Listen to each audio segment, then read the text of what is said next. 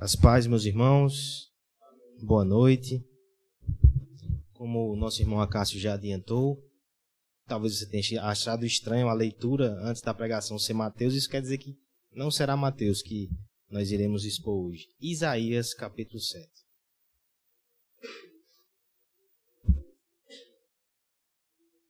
Há duas razões para que hoje nós façamos esse interlúdio na série de Mateus e voltemos ao Antigo Testamento para ouvir o profeta Isaías. Há uma bonita e uma feia. A feia me humilha. Então eu falarei, para que o pregador seja humilhado e Cristo seja exaltado.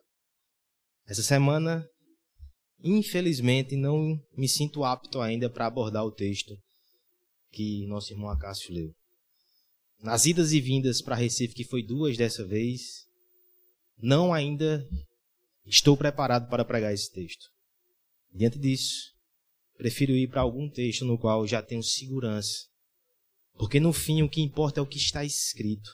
E não alguma coisa que eu diga sem ter a devida segurança e a devida profundidade no texto bíblico. Portanto, deixemos Mateus para a semana que vem. Peço perdão, mas eu creio que o que está aqui em Isaías também vai exaltar o Senhor Jesus Cristo e tem uma perfeita conexão com aquilo que estamos vendo. Essa parte é a graça de Deus triunfando sobre as falhas do pregador. Assim, com esse exemplo de misericórdia de Deus concreto, Isaías capítulo 7, a partir do verso 1. Vamos fazer essa leitura.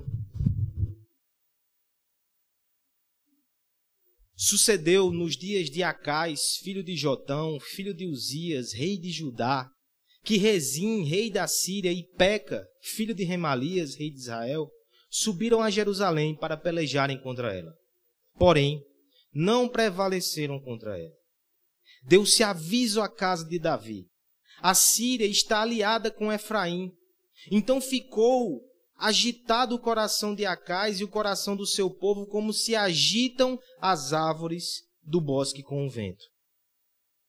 Disse o Senhor a Isaías: Agora sai tu, com teu filho, que se chama um resto volverá, ao encontro de Acais, que está na outra extremidade do aqueduto do açude superior, junto ao caminho do campo do lavadeiro, e diz-lhe: Acautela-te e aquieta-te, não temas, nem desanime o coração por causa desses dois tocos de tição fumegantes, por causa do Ador da ilha de Reizim, da Síria e do filho de Remalias, porquanto a Síria resolveu fazer-te mal, bem como Efraim e o filho de Remalias, dizendo: Subamos contra Judá e amedrontemo-lo, e conquistemo-os para nós, e façamos reinar no meio dele o filho de Tabeal. Assim diz o Senhor Deus: Isto não subsistirá, nem tampouco acontecerá, mas a capital da Síria será Damasco, e o cabeça de Damasco, Reizim. E dentro de setenta e cinco anos, Efraim será destruído e deixará de ser povo. Entretanto, a capital de Efraim será Samaria, e o cabeça de Samaria, o filho de Remalias. Se não credes, certamente não permanecereis. E continuou o Senhor a falar com Acais, dizendo: Pede ao Senhor teu Deus um sinal, quer seja embaixo nas profundezas ou em cima nas alturas. Acais, porém, disse: Não pedirei, nem tentarei ao Senhor. Então disse o profeta: Ouvi agora, ó casa de Davi. Acaso não vos basta fadigardes os homens, mas ainda fadigais também ao meu Deus? Portanto, o Senhor mesmo vos dará um sinal. Eis que a virgem conceberá e dará à luz a um filho, e lhe chamará Emanuel. Ele comerá manteiga e mel quando souber desprezar o mal e escolher o bem. Na verdade, antes que este menino saiba desprezar o mal e escolher o bem, será desamparada a terra, ante cujos dois reis tu treme de medo. Vamos orar ao Senhor mais uma vez? Pai amado, Pai bendito, nós te louvamos e te adoramos. Te agradecemos por estarmos aqui nessa noite, cada um de nós. O Senhor nos escolheu para isso. E nos escolheu também para ouvir esse texto da tua palavra e a verdade que exala da tua escritura, Senhor. Nos ajuda a ouvir com clareza, com nitidez e que essa mensagem penetre no nosso coração e produza os bons frutos para a tua glória e para a nossa alegria. Pai, no nome de Jesus. Amém. Está escrito. O que é que essa pequena formulação causa no seu coração? Está escrito. De forma geral, a nossa sociedade dá pouca ou nenhuma importância a isso. Nós vivemos imersos no meio de uma cultura que relativiza textos escritos e dados. De um lado, a academia, por muito tempo, acalentou uma espécie de relativismo snob e arrogante, que não se importa com o que os autores escrevem. Eles até defendem a tese que o autor está morto, importa como eu interpreto as palavras e os discursos. Relativismo. Não se importam com o está escrito.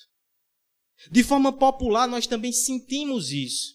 Sentimos isso até de uma forma radicalizada muitas vezes com as pessoas, quando não importa o que está escrito, importa no que eu sinto, importa o que eu creio. Não à toa, nós temos pessoas que hoje duvidam de coisas fundamentais, até de dados científicos. A Terra plana está aí para não me deixar mentir. É nesse cenário que nós estamos inseridos. O está escrito parece não fazer tanta diferença. E nisso, meus irmãos, há um abismo gigantesco com os leitores do Evangelho de Mateus. Eis a primeira conexão de Mateus com esse texto. Nós, na semana passada, vimos Mateus descrever uma genealogia. O que está escrito tem importância. Na sequência, no capítulo 1 restante e o capítulo 2 de Mateus, que ainda veremos nas próximas semanas, ele vai usar o artifício do está escrito cinco vezes. Cinco vezes, cinco fatos. Mateus, passo a passo, vai mostrar. Isso aconteceu porque está escrito. Veja o que está escrito e veja o que está acontecendo. Perceba que para o judeu isto era importantíssimo. Aquele povo na sua cultura e na sua religião, entendia que aquilo que estava escrito era fundamental, era importante, era real, era vivencial. Se estava escrito, eles deveriam prestar atenção naquilo. E nós? E nós? Quanta importância damos ao que está escrito? A Bíblia vai nos falar de muitas formas como devemos valorizar essa revelação que foi dada a Deus para nossas vidas. Eu poderia usar aqui alguns textos para te mostrar como aquilo que Deus entregou a nós na Sua palavra é um tesouro riquíssimo. Eu poderia, por exemplo, lhe mostrar enunciados doutrinários nas cartas de Paulo, Pedro e Judas. Todas elas falam sobre as Escrituras e a sua importância. Se você não queria uma exposição mais racional, doutrinária, eu poderia apelar, para suas emoções, porque os salmos fazem isso. Salmo 19, Salmo 19 vai nos mostrar as dinâmicas do nosso coração, as nossas emoções, como são afetadas pela Escritura, pelo que está escrito. Em terceiro lugar, eu poderia te contar uma narrativa. Eu poderia mostrar na própria Bíblia histórias do povo de Deus, de homens de Deus que acreditaram naquilo que estava escrito e tiveram livramentos maravilhosos. Certamente isso animaria o nosso coração. E por fim, uma quarta hipótese seria profecias. Mostrar uma profecia da palavra e mostrar como ela se cumpre, certamente iria confirmar no nosso coração que aquilo que está escrito é sim muito importante. Imagine só então um texto que tem esses quatro elementos. Será que existe um texto assim? Existe, meu irmão, você acabou de ler. Isaías capítulo 7 é uma narrativa do povo de Deus diante da palavra de Deus. Mas também tem uma profecia. Também tem poesia aqui, eu vou lhe mostrar. E tem um enunciado doutrinário. Tem tudo nesse texto para nos mostrar como a palavra de Deus é importante e relevante para nós. E a profecia não é qualquer profecia. A profecia está no texto que o nosso irmão Acácio leu. A profecia se cumpre em Jesus Cristo. A profecia nos levará direto para Mateus. Por isso que esse texto é um interlúdio perfeito. Preparará o nosso coração em primeiro lugar para entender como a palavra de Deus é importante. Como essa revelação é fundamental. Mas também preparará o nosso coração para a profecia sendo aplicada e realizada semana que vem no nascimento do Senhor Jesus Cristo. Por todos esses motivos, eu quero te convidar nessa noite a meditar nesse tema. Está escrito. Qual a importância da revelação de Deus para as nossas vidas? Qual a importância da palavra de Deus? O que somente ela faz, o que somente ela nos dá? Em primeiro lugar, dos versos 1 ao 3, nós veremos que a palavra de Deus é importante para nós, porque ela nos orienta em nossas crises. Quero convidar a igreja para fazer a leitura desses três versos a uma só voz. Isaías capítulo 7, do verso 1 ao verso 3. Sucedeu nos dias de Acais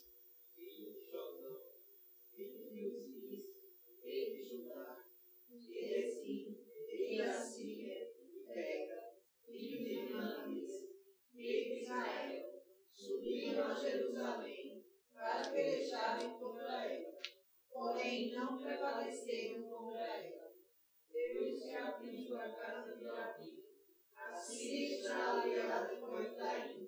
Então ficou agitado o coração de Acais e o coração do seu povo, como se agitam as árvores do bosque como ele. Disse o Senhor a Isaías: Agora sai do túnel do filho, que se chama Meshmoverá, ao encontro de Acais, está na outra extremidade do Atlântico, quando espelho, ao caminho. Começamos então falando sobre crises. Talvez teu ouvido logo reaja. Não, por favor, crise não. Esse vocabulário me incomoda. Crise na economia, crise na política do país, crise na minha família, talvez crises interiores, psicológicas. Como temos crise nesse mundo caído. Importa lembrar a cada um de vocês que o cristão não está imune e isento a crises. Pelo contrário, ele recebe até crises novas que ele não tinha quando estava no mundo.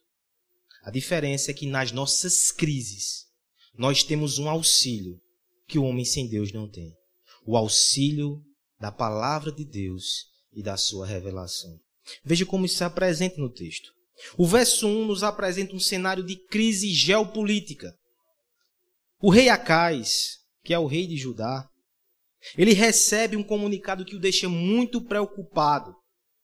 O rei da Síria e o rei de Israel, ou seja, as outras dez tribos que se rebelaram e se afastaram dele, uniram-se e estão o pressionando. Naquele cenário da Palestina, neste momento, uma nova potência havia surgido e tinha amedrontado todas as nações vizinhas. Não é a Síria, é a Síria. A Síria que tem como capital Nínive. Se você conhece a história de Jonas, é esse povo aqui. Essa nova nação ela é mais forte militarmente e ela é mais cruel do que todas as outras. Ela mata, esfola e comete todo tipo de barbaridades com os seus inimigos. Diante desse novo fator, diante desse novo agente, o que acontece? Nações menores resolvem fazer uma coalizão para enfrentá-la. Síria Israel se juntam para enfrentar a Síria do outro lado. E no meio, Judá. Pequena Judá está no meio de toda essa confusão. E ela recebe uma intimação: ou você se junta a nós, ou nós passaremos por cima de você quando formos enfrentar a Síria. Essa é a crise que se revela a Acais. E se você perceber bem, o final do verso 1 do capítulo 17 vai dizer: Porém, não prevaleceram contra ela. O plano daqueles homens não ia dar certo. Mas Acais não tinha essa revelação ainda. Talvez você diga: Rapaz, é compreensível. Deixa eu lhe dar outras informações. Judá, por ser um reino pequeno, já havia sofrido nas mãos das dez tribos rebeldes de Israel, tinha perdido batalhas. E tinha perdido batalhas também da Síria, ou seja, já perdeu para os dois. Imagina os dois juntos contra eles. Acais estava amedrontado. Acais não sabia o que nós sabemos no final do verso 1. Mas antes que você faça uma defesa muito enfática da posição de Acais e do seu temor, ele tinha outras e outras porções da revelação de Deus que o estavam a confiar em Deus no meio daquela batalha. Veja, portanto, o que acontece no verso 2: ele recebe esse aviso. E o texto, de forma muito enfática, não diz, ele se curvou ao Senhor, buscou o seu auxílio, buscou a sua palavra e se fortaleceu. Não, o texto vai dizer que o seu coração ficou agitado. Não só o seu coração, o seu coração e o coração do povo. O povo olhava para o rei e dizia: Se o rei teme, o que será de nós? Se o rei não tem confiança em Deus, se o rei não tem confiança na nossa capacidade de defender-se, o que será de nós? O verso 2 vai dizer que o coração do rei e o coração do povo ficou como folhas que são sopradas pelo vento. Não são raízes, são folhas, coração agitado. Mas no meio de tudo isso, Deus é tão misericordioso que lhe leva uma mensagem, uma revelação para o rei Acais. O verso 3 ele diz: Isaías, tem uma missão para você. Sai tu com o teu filho, que se chama, prestem atenção no filho. Um resto volverá. E vai até o encontro de Acais, que está na extremidade do aqueduto superior. Desenha a cena. Daqui a pouco eu falo sobre o nome peculiar desse jovem. Um resto volverá. O rei está no aqueduto, central de águas de Jerusalém. O que é que o rei está fazendo ali? Meus irmãos, essa cena revela angústia. Porque apesar de ter um sistema de abastecimento muito bom para a cidade de Jerusalém, ela fica fora dos limites da cidade. Talvez como Campina e Boqueirão. E o que é que Acais está pensando? Quando os exércitos inimigos vierem contra mim, provavelmente vão me sitiar. Eles vão cortar o suprimento de água. Nós ficaremos sem água e nós teremos que nos render entenda a intensidade da ansiedade, da preocupação e da frustração, a profundidade da crise no coração de Acais lá no aqueduto. E de repente chega Isaías com o seu filho. E antes que Isaías dissesse qualquer palavra, o nome do seu filho já era revelação de Deus. O nome desse jovem em hebraico é Sear Jazub, até melhorou, né? Mas em português é um resto volverá. A mensagem é simples, irmãos. Um resto volverá, diz que aquele povo será arrancado da sua terra. Olha que mensagem boa. Mas um resto voltará. Não vai ser o fim. Uma disciplina, um castigo, como vimos hoje, mas não o fim da nação de Israel. Que mensagem! Meus irmãos, para um rei que pensava que o seu reino seria destruído e não tinha o que fazer, mesmo que seja uma mensagem dura, ainda é uma mensagem de esperança. Não é o fim. Dias difíceis virão, mas não é o fim. E tem mais, veja o que Acais devia ter percebido. Há muito tempo atrás nasceu um filho na família de Isaías. E Deus, assim como fez com José, disse: Você vai colocar o nome dele de Sear Jazub. Não foi Isaías que escolheu, o nome foi Deus. Acais deveria perceber, antes que houvesse toda essa conjuntura militar, o Senhor já sabia, o Senhor governava. E o Senhor está me dizendo o que está para acontecer. Ele está no controle. Por todos esses anos, talvez Isaías não soubesse o propósito do nome do seu filho, mas o propósito era revelar. O propósito era acalmar o coração do rei. O propósito era mostrar que Deus está no controle e o propósito era falar no meio da crise. E isso aqui é uma ilustração excelente de como a revelação de Deus funciona. Você não precisa de uma nova revelação. Você pode ter aqui um texto que foi registrado há dois mil anos atrás, mas Deus, quando inspirou homens e quando registrou esse texto, ele pensava na vida de André, de Júnior, de Caio e Vitória e como essa palavra ia falar para eles hoje. Você crê nisso? Esse é o nosso Deus. Palavras que foram registradas há milênios, foram inspiradas e separadas para nós. Assim como muito antes dessa situação, o filho de Isaías já era palavra de Deus para o coração de Acais e para o povo de Deus. É a palavra de Deus que nos orienta no momento de crise. Mateus vai fazer isso. Ele vai pegar o texto antigo e vai aplicar no meio daquela crise que os homens estão vivendo na época de Jesus. O próprio Jesus faz isso. Eu pergunto, conosco seria diferente? Nós devemos olhar para essa palavra confiando e entendendo que nas nossas crises mais profundas e desesperadoras, o Senhor fala conosco através dela e nos orienta. 18 de junho de 1944. Um salto no tempo. Segunda Guerra Mundial. Naquela semana, finalmente, a guerra tinha alcançado a Inglaterra depois de muitas ameaças. Na última semana, por causa de bombardeios, já havia 10 mil mortos na Inglaterra. Era domingo.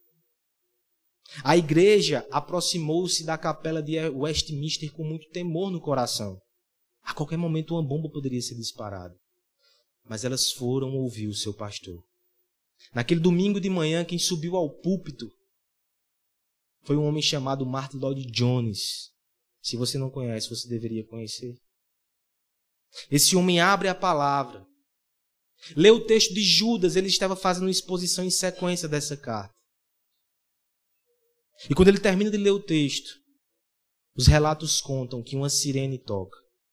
O bombardeio começa naquele bairro. Bombas são despejadas do céu.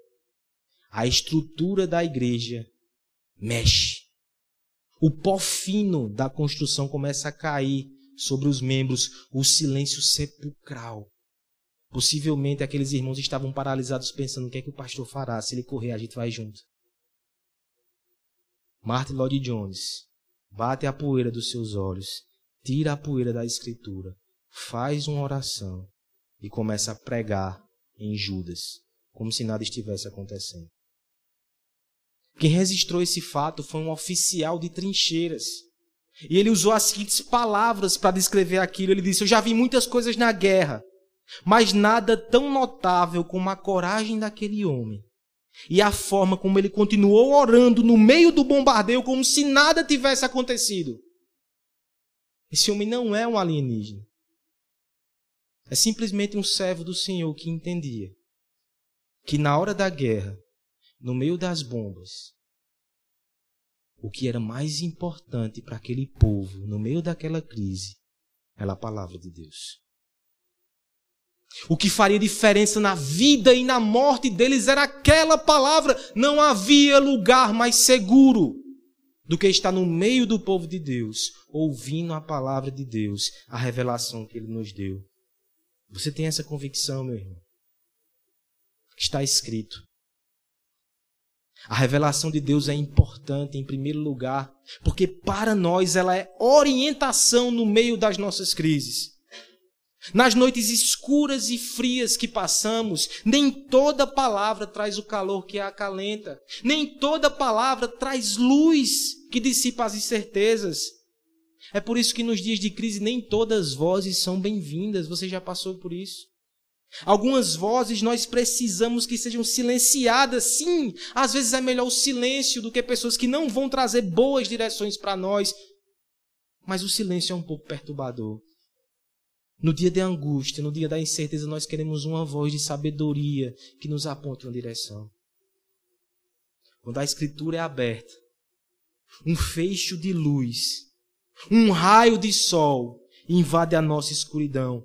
Uma voz límpida e forte nos arrebata, nos orienta. É a palavra de Cristo que traz conforto ao cansado. É a palavra de Cristo que traz orientação ao confuso. É a palavra de Cristo que traz ânimo ao caído. Nas crises da vida, irmãos. Como já disse alguém, Precisamos ter os dedos sobre as páginas da Bíblia, como um barco ancorado no, ancorado no cais durante uma tempestade violenta. E digo mais, não só nas crises. Há um princípio muito interessante da administração que diz que as crises são necessárias. Porque na crise a gente corta gasto supérfluo. A gente tira tudo que é superficial e percebe o que é importante, é essencial, não pode ser negociado. Se você percebe que a palavra é essencial na crise, use-a fora da crise.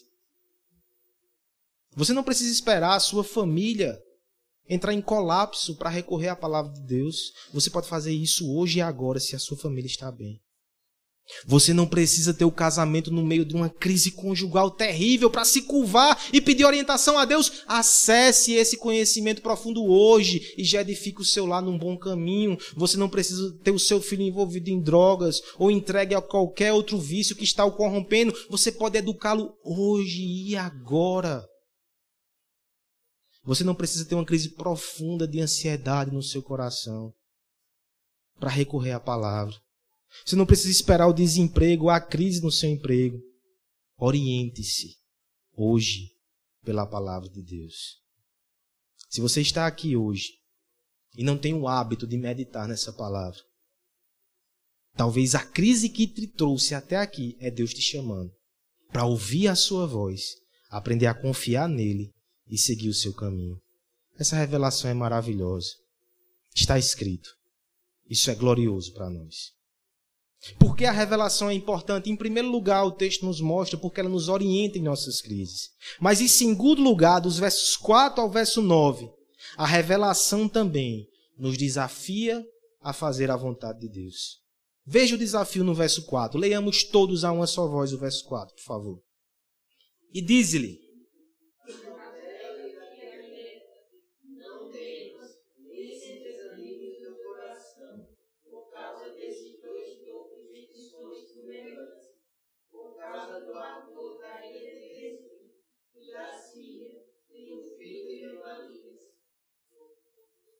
Tudo que nós lemos nos desafia. Quando você recebe uma portaria do seu supervisor, do seu chefe, ou na repartição pública que você trabalha, aquela portaria não é simplesmente informações interessantes para alegrar o seu dia. Aquele texto quer que você mude alguma conduta.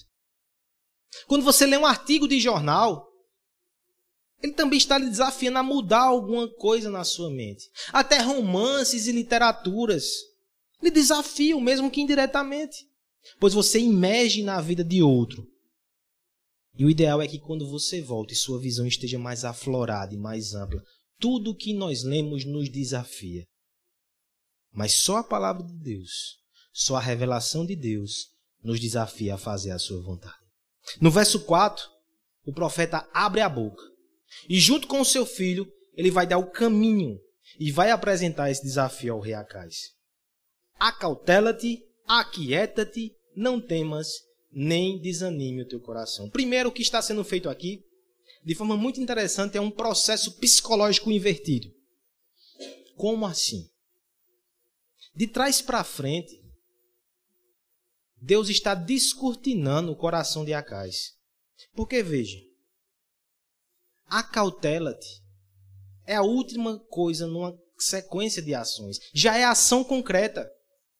Mas o que está por trás de nós quando não somos cautelosos, como nos precipitamos? Aí volte um pouco. Se eu não consigo me ser cauteloso é porque eu estou inquieto, eu estou agitado. E por que eu estou agitado? É porque eu tenho temor. E por que eu tenho temor? Porque eu desanimei. Perceba como é a progressão aqui. Primeiro, eu desanimo no meu coração quando eu vejo alguma coisa. Depois isso produz temor em mim, eu fico com medo. Diante disso, ah, eu fico inquieto, eu não durmo bem, fico martelando aquilo na minha cabeça. E por fim, o resultado concreto é que eu não vou ser cauteloso. Eu vou me precipitar, vou tomar de direções erradas, decisões erradas. Deus, de forma contrária, coloca isso para o profeta para dizer: Eu conheço o seu coração, Acais. Eu sei exatamente o que você vai fazer. Eu sei como você funciona. E estou dizendo, não faça. Não faça. Não desanime o coração. Não tenha medo. Não fique inquieto. Não haja de forma imprudente e impensada.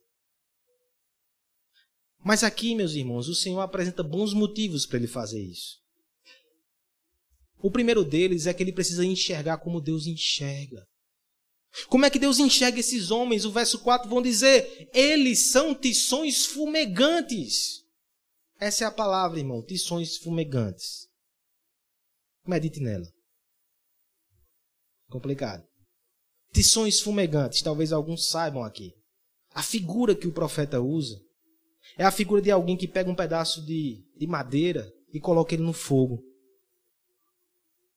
Aquela chama certamente queima. Mas se você tira do fogo, aquele tição fumegante, ele se apaga, ele vira brasa, depois ele vira cinzas, não faz mal a ninguém. Antes fosse uma madeira, porque era firme. Agora, como cinza, se você apertar, se desfaz. O que é que Deus está dizendo? Esses homens que te ameaçam, Acais, são tições fumegantes. Enquanto o fogo está sobre eles, o poder que o energiza e está sendo derramado sobre eles, eles te ameaçam, podem te fazer mal, mas eu sou a fonte. Se eu tiro, eles não podem fazer mal. Agora o profeta é desafiado a olhar a Deus e perceber quem é Deus. Primeiro, Deus é onisciente, verso 5, porque ele vai dizer, ele vai descortinar agora também o coração daqueles homens diante de Acais. Ele vai dizer: Eu sei o que eles querem. Eles querem te fazer mal. E veja que coisa interessante, no verso 6 ele descreve um plano, inclusive no final ele cita um filho de Tabeal, que era o homem que eles pretendiam colocar no lugar de Acais. Ninguém disse isso a Deus, nem Deus precisava que ninguém dissesse. Já pensou ter um assessor desse? Que diz, eu sei o que os seus inimigos estão planejando. Vão fazer isso, isso e isso. Eu sou onisciente. Não só onisciente. Lembra que eu disse que esse texto tinha também poesia? Dos versos 7 ao verso 9, nós temos uma estrutura poética que não dá para perceber na nossa tradução. Mas no hebraico, essas palavras são entrelaçadas como se fossem uma poesia. E dois termos são repetidos quatro vezes nessa poesia: não e cabeça. A tradução do português pega algumas coisas, mas o sentido é um jogo de palavras poéticas. Aí você pensa, meu Deus, isso é hora de fazer poesia, Senhor. O rei está com o coração na mão e Deus fazendo poesia. É só para mostrar que ele governa. E a poesia tem uma interpretação muito simples. Toda vez que menciona-se um cabeça, um homem forte, um líder, Deus diz não. Cabeça, não. É como se Deus dissesse: eles fazem os planos, eles têm seus intentos, eles bravejam a ameaça. Eu simplesmente digo: não. Eu faço uma poesia. Não, não, não. Esse é Deus, meus irmãos. Se Acais crer nesse Deus, esses homens não podem tocá-lo, nem podem fazer mal. O desafio está aí no final do verso 9. Se não crerdes, certamente não permanecereis. O desafio é: haja conforme a minha palavra, confie na minha promessa, entenda e obedeça o meu parecer. Você vai permanecer. Mas se você for incrédulo, se você continuar com medo, se você agitar o seu coração, ficar inquieto e for imprudente, você não vai permanecer. Olha que desafio. Que outro texto desafiaria alguém assim? Qual é outro texto que você lê nesse mundo que te desafia a andar pela fé? Qual? Você vai achar aí fora muitos conselhos, muitas dicas interessantes. Mas um texto que diz que você deve morrer para si mesmo e caminhar não pelo que vê, ser fiel a Deus, mesmo que aquilo te traga danos. Onde é que você vai ver isso? Hoje à tarde eu lia um texto muito interessante, um livro de Ted Tripp chamado Pastoreando o Coração dos filhos ou das crianças, algo assim. Como? Das crianças. E ele trazia uma, uma reflexão muito interessante sobre os objetivos que nós pais temos na criação dos filhos. Por exemplo, muitas vezes nós criamos os filhos para serem bem-sucedidos. Só que esse tipo de objetivo, qualquer pessoa aí fora no mundo quer. E no final os filhos crescem absorvem esse tipo de entendimento são totalmente materialistas. Podem ser até bem-sucedidos financeiramente. Mas é só isso que a gente quer para os nossos filhos? Alguns pais treinam e educam os seus filhos a crescer nesse mundo, a conquistar as coisas pela força. E de repente essas crianças crescem, se tornam egoístas, passam por cima do sentimento dos outros. É só isso que a gente quer para os nossos filhos. Entre tantos manuais, entre tantas palestras interessantes, nós já vimos muito discurso que ensina o nosso filho a ter autoestima. Mas você já viu, fora do evangelho e da palavra de Deus, alguém ensinar os nossos filhos a morrer pelos outros, a se sacrificar, a amar a servir, não por interesse próprio. O autor vai dizer que criar os filhos para a glória de Deus é diferente de tudo que a gente pode achar aí fora. Ele dá um exemplo concreto. O exemplo de uma criança que está enfrentando algum tipo de bullying ou até mesmo alguma agressão física na escola. Nesse momento, revela-se muito de como os pais vão agir e o que eles querem para o filho. Talvez um pai diga: bata, reaja. Talvez outro diga: corra, fuja, ignore. Todos esses conselhos estão aí à nossa disposição. Você é que sabe o que vai dizer ao seu filho. Mas há um tipo de princípio que só a palavra de Deus dá. Mesmo que você denuncie esse agressor por justiça à coordenação, você vai orar por ele. No dia que ele se machucar, você vai socorrer. No dia que precisar, você vai amar e vai estender a mão, porque é isso que Cristo fez. Eu lhe pergunto: que livro de educação de filhos vai nos ensinar o Evangelho? E vai ensinar as nossas crianças a aparecer com Jesus Cristo?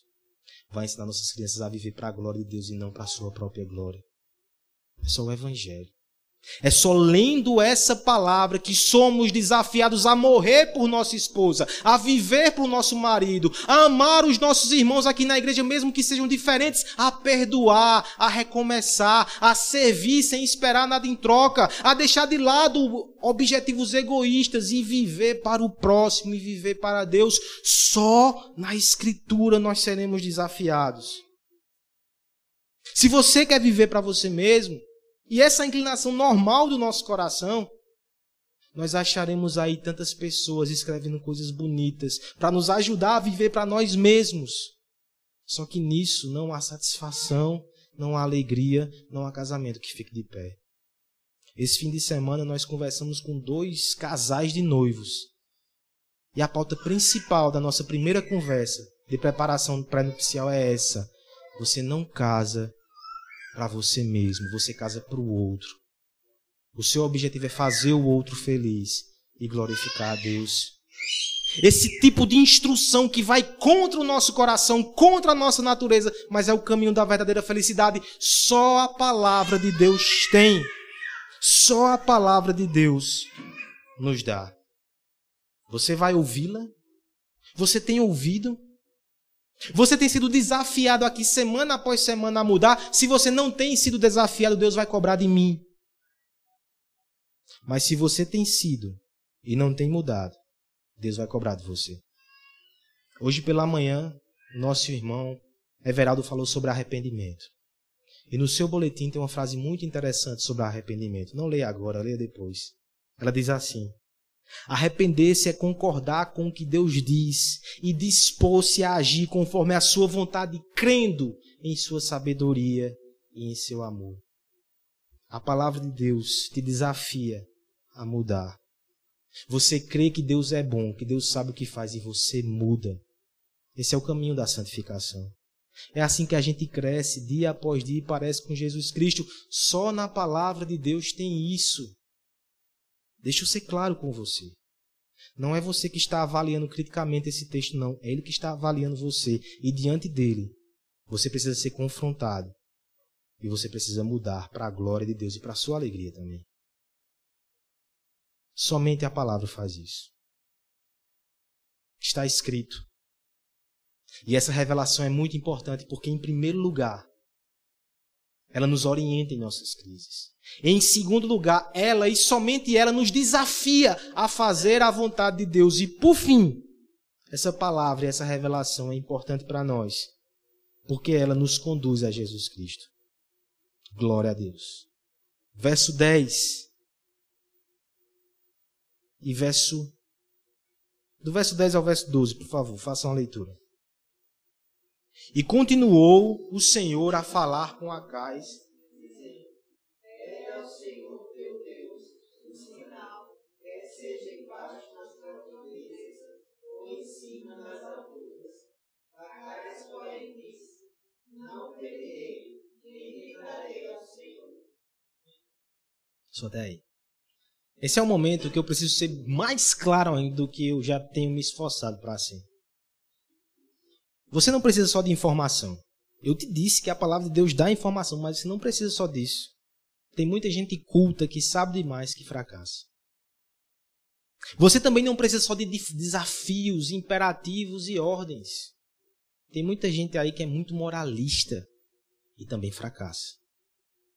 Você precisa de um redentor, alguém que não fracasse. Mas a palavra de Deus também nos dá isso.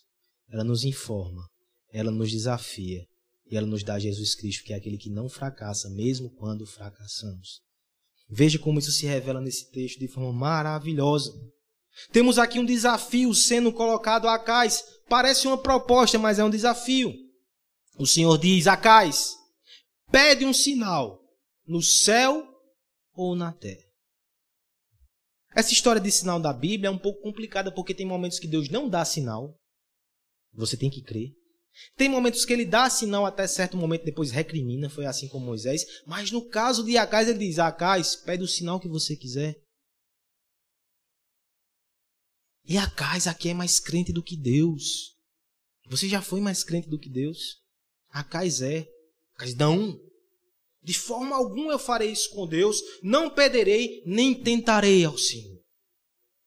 Antes que você admire demais a religião desse homem, ele está errado. Deus disse que ele podia pedir. Sabe o que é está acontecendo aqui? Os bastidores políticos. Acai já tinha decidido no seu coração que fariam aliança com aquelas duas nações.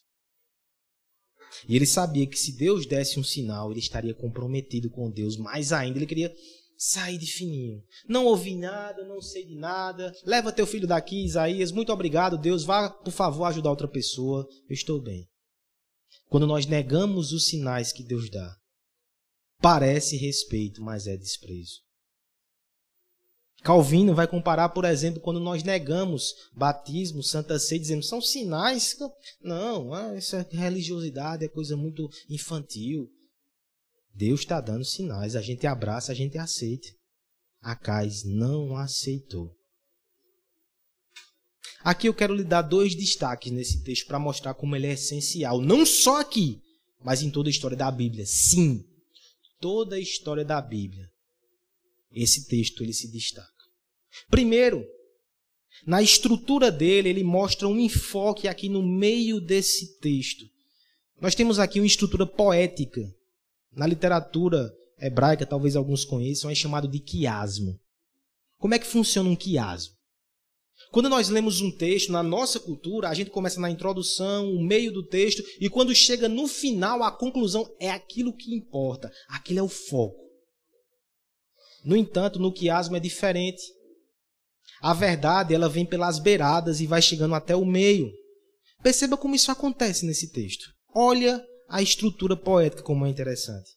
O texto começa nos versos 1 e 2 falando sobre uma ameaça contra Judá. Quando você vai para o verso 16, nós temos a ameaça sendo confirmada. O juízo vai chegar. Olha as extremidades. O tema é a ameaça. Logo depois, entrando mais no texto, nós temos do verso 3 ao verso 6 o filho de Isaías como uma profecia. Nos versos 13 a 15, lá na outra ponta, fechando o arco, nós temos o filho que vai nascer, Emanuel. Olha a relação. Fechando mais para o meio agora, os versos 7 a 9, nós temos uma palavra de garantia do Senhor. Eu vou sustentar você, eu vou frustrar os planos das nações inimigas. Na outra ponta, nos versos 10, nos versos 11 a 12, nós temos o sinal de Deus e a ameaça de Deus. Qual então é o meio do texto? O meio do texto, o coração do texto, é a proposta que Deus faz a Acais. Esse é o centro. Todas as pontas convergem para aqui. Isso é essencial. O centro desse texto é a reação de Acai. Será que ele vai crer? Será que ele vai agir conforme a palavra de Deus? Será que ele vai aceitar o desafio? Deixa eu dar uma péssima notícia. Acais fracassou. Acais fracassou. O rei de Israel fracassou. Veja como essa mudança foi importante. No verso 12, Acais, no verso 11 diz assim: o Senhor teu Deus te dará um sinal. Perceba, teu Deus. Olha o pronome, teu Deus.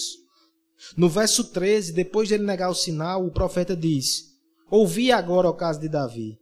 Acaso não vos basta fadigares os homens, mas ainda fadigas o meu Deus? Percebe que o profeta não diz mais que o Deus é o Deus de Acais.